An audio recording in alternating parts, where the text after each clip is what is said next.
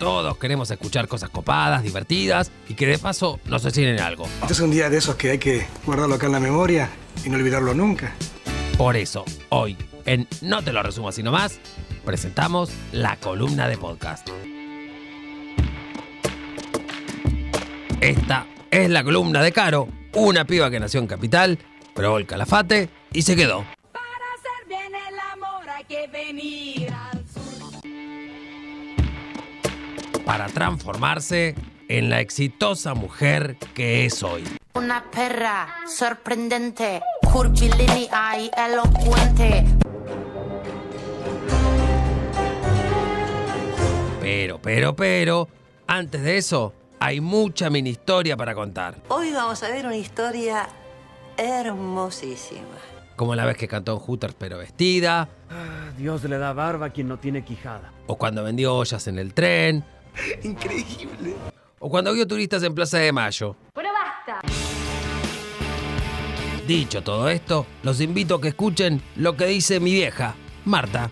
Escuchate esta columna que es buenísima y seguía No te entusiasmes tanto en redes sociales. Punto. Besitos, besitos, chao, chao. Tell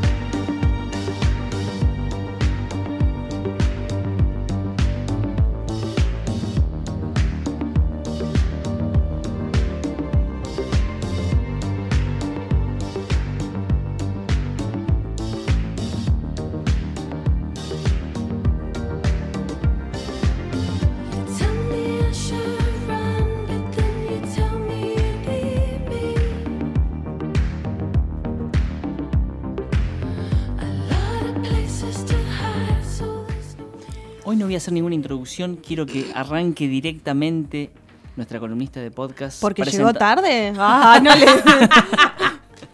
No, para que tenga todo el tiempo para explayarse, porque es una persona que le gusta, le gusta la charla, ¿no? Le gusta la charla con el mate, sí. Vos callate, Julieta. Otra que se hace la que no, pero ¿sabes? Cuando agarra ritmo. No, vamos. pero claro, cuando, cuando vos te la cruzas en la calle, es de esas personas que te podés demorar 10, 15 minutos. Claro, Yo vos estás imagino- apurada eh, apurado y te la Claro. encontrás y es un, es un me tema. imagino Baby Amba, cuando, uy, otra vez la pararon a mi vieja, no va a cortarla Sí, más. Viste que, bueno, es como un, ca- es como un karma. Yo creo que hay, hay gente que, que, que hay que es, que vos decís, "Ay, no me la quiero cruzar porque es como el chabón ese de Piedra Buena. Oye, ojalá Ay, que no. Oh, sí. ¡No tenemos auto! Y no Sí. tienen ¡Lo auto. odiamos! Sí, pobre. Imagínense teniendo auto. Es como, "Ay, por favor, que no me toque la pucha, macho. Porque preferible que te toque el otro, el de Fadul. Claro, que el es de como, Fadul, Ah, sí. es re tranquilo, Sí, sí, lo, sí, lo sí, banco fuerte. Por eso Sí. es como, tiqui, tiqui, listo, todo bien, tenés una moneda, chao, nos vamos. Ahí hay una grieta, ¿no? ¿Eh? El de Fadul y el de Rosa, creo que. No, Rosa, ¿eh? En Piedra Buena, Piedra buena, Piedra buena. Ya me tiraron el pie para. Gracias. Ya te digo, gracias. Ya, gracias. Anota, anota. Bueno, eh, ¿qué les traigo en el día de la fecha? Por favor, a ver. Eh, estoy un poco conmovida porque hay eh, tweets, so- sobre todo cuando, cuando nos metemos en el mundo de- de- del podcast, que lo vengo siguiendo de cerca, hay tuiteros que saben mucho hay y, y son pro podcast y se dedican al podcast. No son todos gente que hace podcast, son gente que reseña, investiga, o sea, son gente que está trabajando en los medios de comunicación y que se abocaron así como quien hace, no sé, cholulaje o mediatismo o, o personajes mediáticos en la tele, se dedican al podcast y te tiran toda la data. ¿Qué pasa? Cuando esta gente, como por ejemplo, eh, que lo he traído acá también, que es Notipod, te tira eh, unas pálidas sobre que hay problemas en Estados Unidos con el podcast, Hmm. ay, ¿por qué? Es como que decís, si acá todavía no estamos levantando vuelo y en Estados Unidos ya se está cayendo, Claro. esto se termina de morir mañana. Un negativo, digamos. sí. Total, pero también es, es parte de este proceso que es A ver, es un nuevo medio de comunicación. Veníamos acostumbrados a, a- a lo básico, la gráfica, eh, bueno, surgieron las redes sociales, que también su- pasó un poco lo mismo. De repente era solo Facebook, ponele, y de repente empezó YouTube, y después se metió Instagram, y después se- y se fueron metiendo otras, y claro, el público se diversifica. ¿Y, en- y qué hace? Empieza a consumir todo. Después en ese todo empieza a armar el filtro. Decir, bueno, pará, todo me parece un embole. No es tan así. Me gusta esto. Entonces dice, yo soy más de TikTok. Yo soy más de Instagram. Y no de todo Instagram. Soy de Instagram de, no sé, maquillaje, por decirte. Listo. Sigo esas cuentas. Y así se empieza a armar lo que se llama el filtro. Y es, si vamos a ir al al- a, la, a la base de la comunicación, es lo mismo que todo. Porque es como, yo no consumo todos los diarios, consumo un diario o consumo una columna de un diario. Lo mismo pasa para, para la tele, no consumo todo, consumo un programa o me gustaría, solo veo los noticieros, por decir, no es mi caso, pero nos pasa siempre así, es como voy siempre a algo. Y el podcast lo mismo. ¿Qué pasa? El podcast empezó a tirar como baldazo, vamos, hay que hacer, hay que hacer. Y todo el mundo haciendo cosas y todos, a ver qué hay, qué hay, qué hay, qué hay, qué hay. Y de repente, claro, el que está invirtiendo una bocha de plata se encuentra con que no le está redituando un montón, porque no tiene la cantidad de gente que necesita para decir, che, bueno, ahora sí, le voy a vender una publicidad, no sé, a una automotriz gigante y te dice, ¿pero cuánta gente te escucha? Y esta, y pero este que es un nadie lo escucha también, y así. Sí, y, y con suerte que el que esté ahí en la automotriz sepa que es un podcast. Aparte, si no, un podcast es. ¿Qué es un podcast? Claro, y así. Bueno, entonces en esa locura empiezo como a bajonearme y después empiezo a decir, no, ningún bajón, loco, esto sigue. favor. Esto empieza, esto está empezando y es así, es a los palazos. Hay que estar y hay que bancar.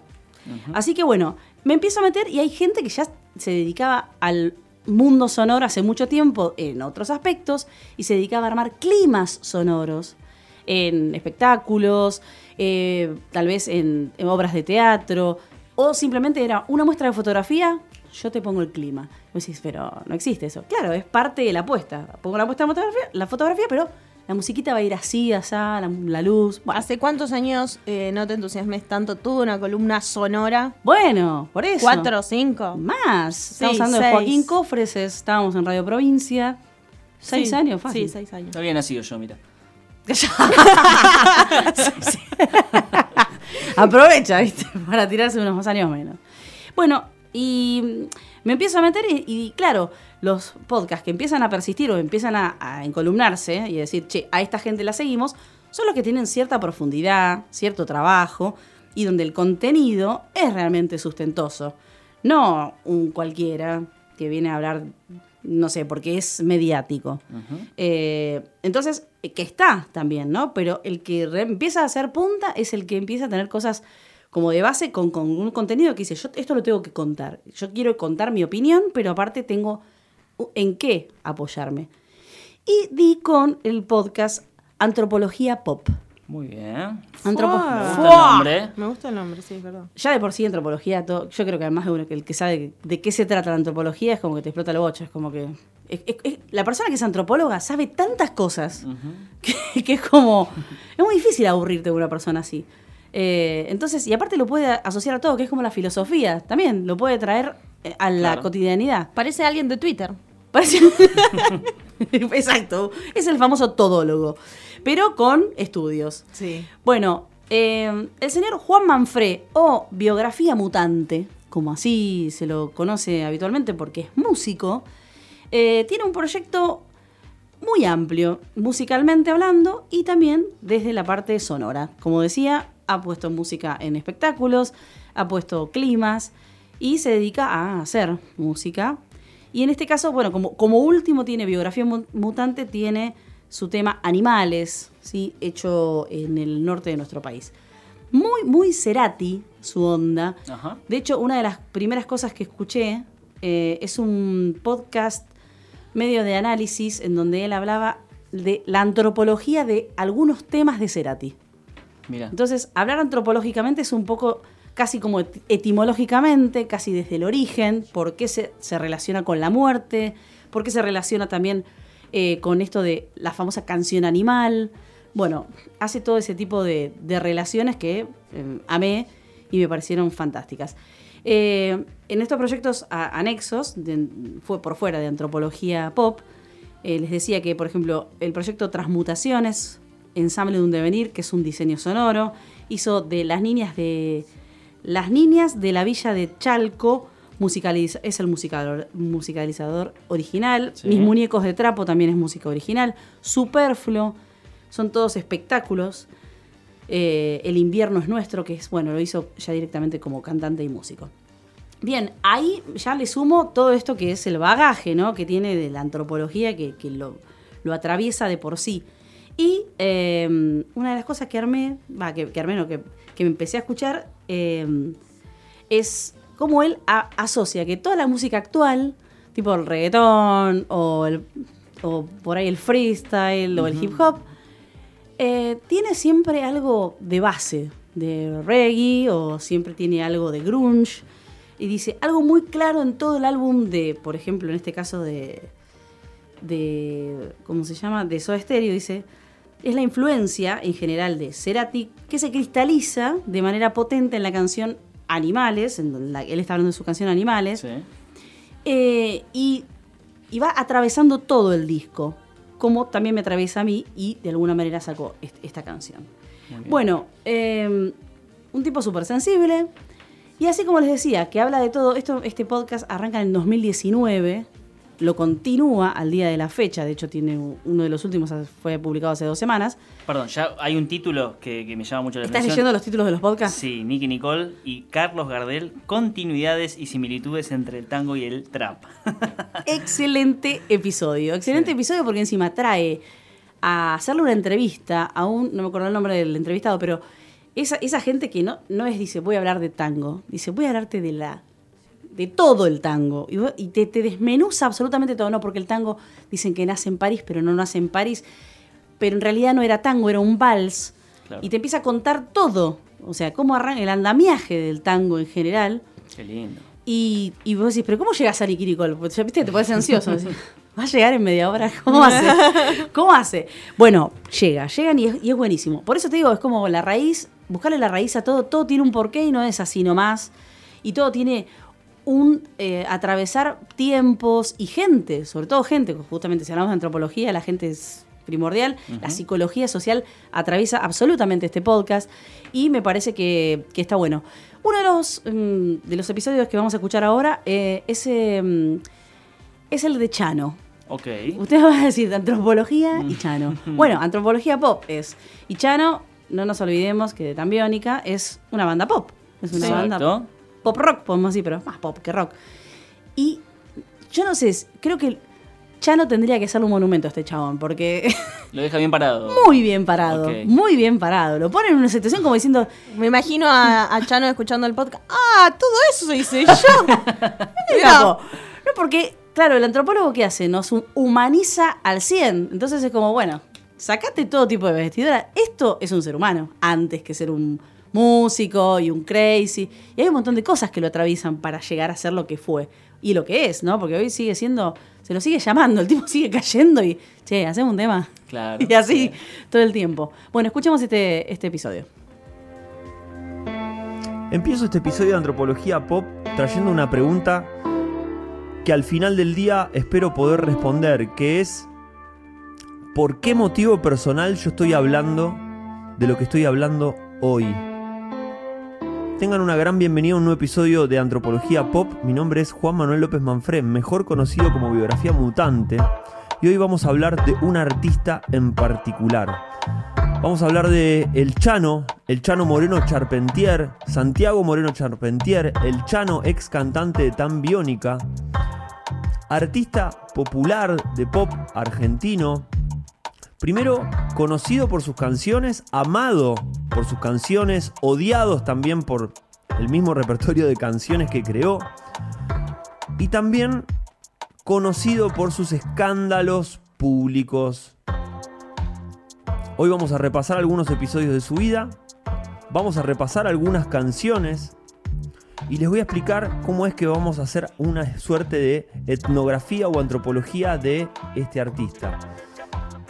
Vamos a empezar a hablar de él, pero de lo particular.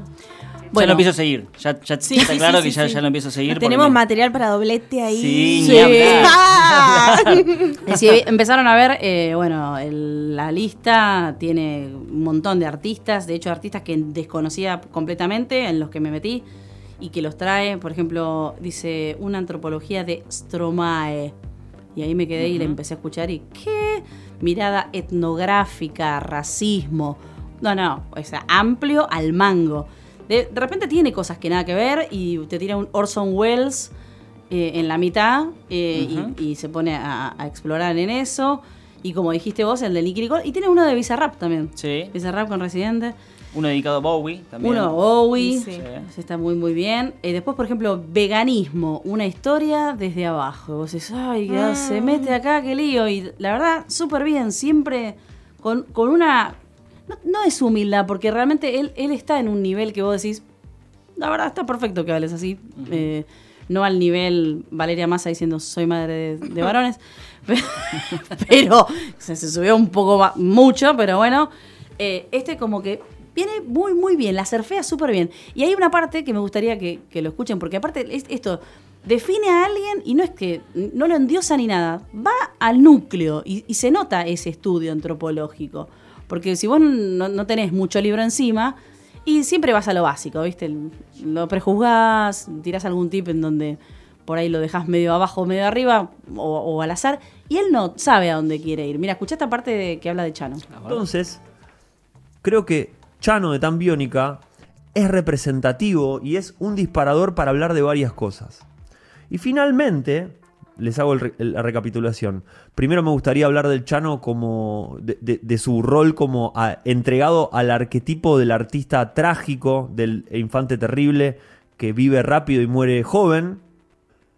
De El Chano y su banda tan biónica como emergentes o como puntales de una disputa grande entre arte comprometido socialmente y arte individual o arte que habla de las emociones de los individuos. Y también quisiera hablar de arte y salud mental y de arte y locura a través del caso del Chano y sus problemas de adicciones y cómo también toda esa cuestión la va de alguna manera volcando en sus letras y en sus canciones. Vemos que es un artista que yo sé que hay mucha gente que no se lo banca, que lo odia, pero si pueden romper ese umbral y pueden dejar de, lado los juicios que tienen que ver con la cuestión estética de las rimas, que a veces algunas rimas son demasiado boludas, o que no canta bien, o que la banda no suena tan bien, si se, digamos, de alguna manera sortean eso y entran en el mundo de Tambiónica de Chano, van a poder ver una especie de diario íntimo, una especie de narrativa sobre este, mm, este ascenso en caída ¿no? Esta caída libre del Chano de tan, de tan biónica. Digo, me queda, me queda la frase como Chano de tan biónica, ¿viste? Es como todo junto para mí. Queda registro en su obra de esta especie de ascenso en caída, este crack up que tiene este músico. Bueno, eh, ven que el lenguaje es súper coloquial. Sí. Eh, está todo muy bien. Y cada tanto te tira algún título de libro y vos quedás como, a ver esto. y tenés que andar ahí googleando. O alguna palabra así medio eh, estrafalaria. Y, esto, y eso está bueno porque también eh, quiere bajar a tierra, pero se nota que hay una lectura. Y esto que cuenta es como. eh, est- esto que por ahí a, los que son por ahí muy fan, no muy fan, podemos decir, eh, gente ortodoxa de hablar de, de géneros musicales, en donde, bueno, pero acá no lo podés salvar al tipo porque es un sacado. No estoy salvando a nadie, te estoy contando, así como se habla de pintura y te dice, esto habla de una época, eh, eh, esto también es el retrato de una época. O sea, que Chano haya trascendido porque más por ser como es que por su música. Y que si Manera dice, Chano toca en el Gran Rex, va a llenar. Pero, sí, pero ¿y si es un salame? Mira todas las huevadas que se mandó. ¿Es un salame? Cuenta como- ticket, sí. Claro. No, no sé, y vos decís, y bueno, pero la música gusta. No sé, y, todo el y lo que te está diciendo, dice, y si hay gente que dice, las rimas son horribles, el tipo desafina, en, en vivo desafina un montón, por ejemplo. Y es como, es como casi ir a ver a alguien con el que empatizo, no es porque me gusta su música, me gusta él. Y bueno, y eso se logra, entonces esto, lo- esto también lo destaca. Y es como, es la foto de una época, de un año 2000, en donde todo se empezó a desfigurar, donde hoy no era que si vos tenés un título, te sigo, si vos tenés un re buen contenido, te sigo. no, ya no va por ahí.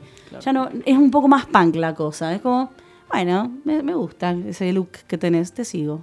Y O así. sea, o sea, no es para un nicho muy puntual, o sea, dentro de lo que es astro, antropología y pop son como conceptos muy abarcativos, muy Sí, grandes. re amplios. Pero eh, el podcast en sí no es para gente quizás muy melómana o... no, o sea, no. es- No, porque de repente también te habla de, en uno, en uno dice chamanismo y psicología. Bueno, nos ponemos Para gente que quiera saber cosas Ran- de todo. Aleatorias. Random, aleatorio. Pero no puedo hablar más de random, ¿no?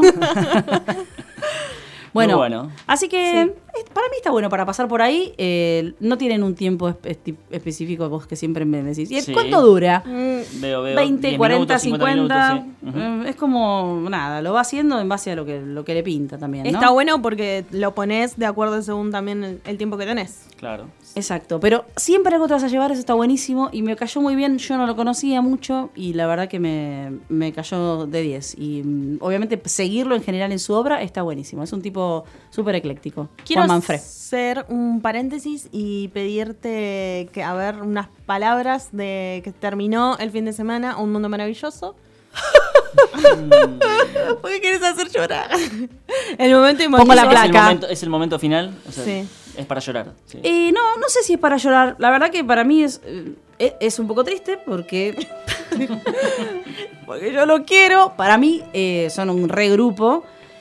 Los banco a muerte, me pareció que estuvo buenísimo que ellos, que, o sea, Garabal agarró y dijo, tengo esto, Spotify. Spotify no vio que haya mil propuestas humorísticas. Esto era un delirio, era como si Capuzotto agarrara y dijera, te hago, te hago un podcast también. Y es, es difícil agarrar. Sin embargo, para mí, que haya sucedido es un poco lo que también puso Garabal en redes. Es como, bueno, es, tenía que pasar. No funcionó, no es que no funcionó, les refuncionó. Para mí les recontra funcionó. Lo que pasa es que, que los números que quieren Spotify, que quieren estas plataformas, que es lo que empecé hablando hoy, y no dan, no dan. Tienen que seguir este, buscando y buscando y buscando. Nada, para mí van a, van a seguir haciendo cosas ellos, por ahí por separado.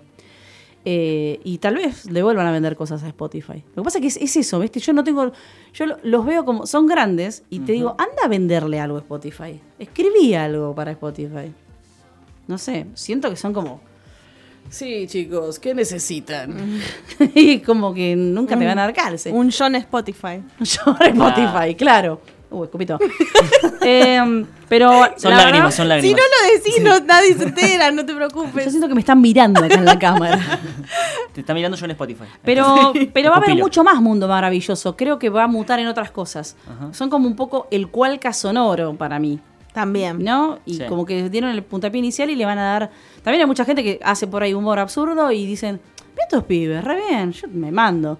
Para mí eso ya es un montón, que, que puedan darle la posibilidad a otros. Pero es triste. No lo puedo evitar.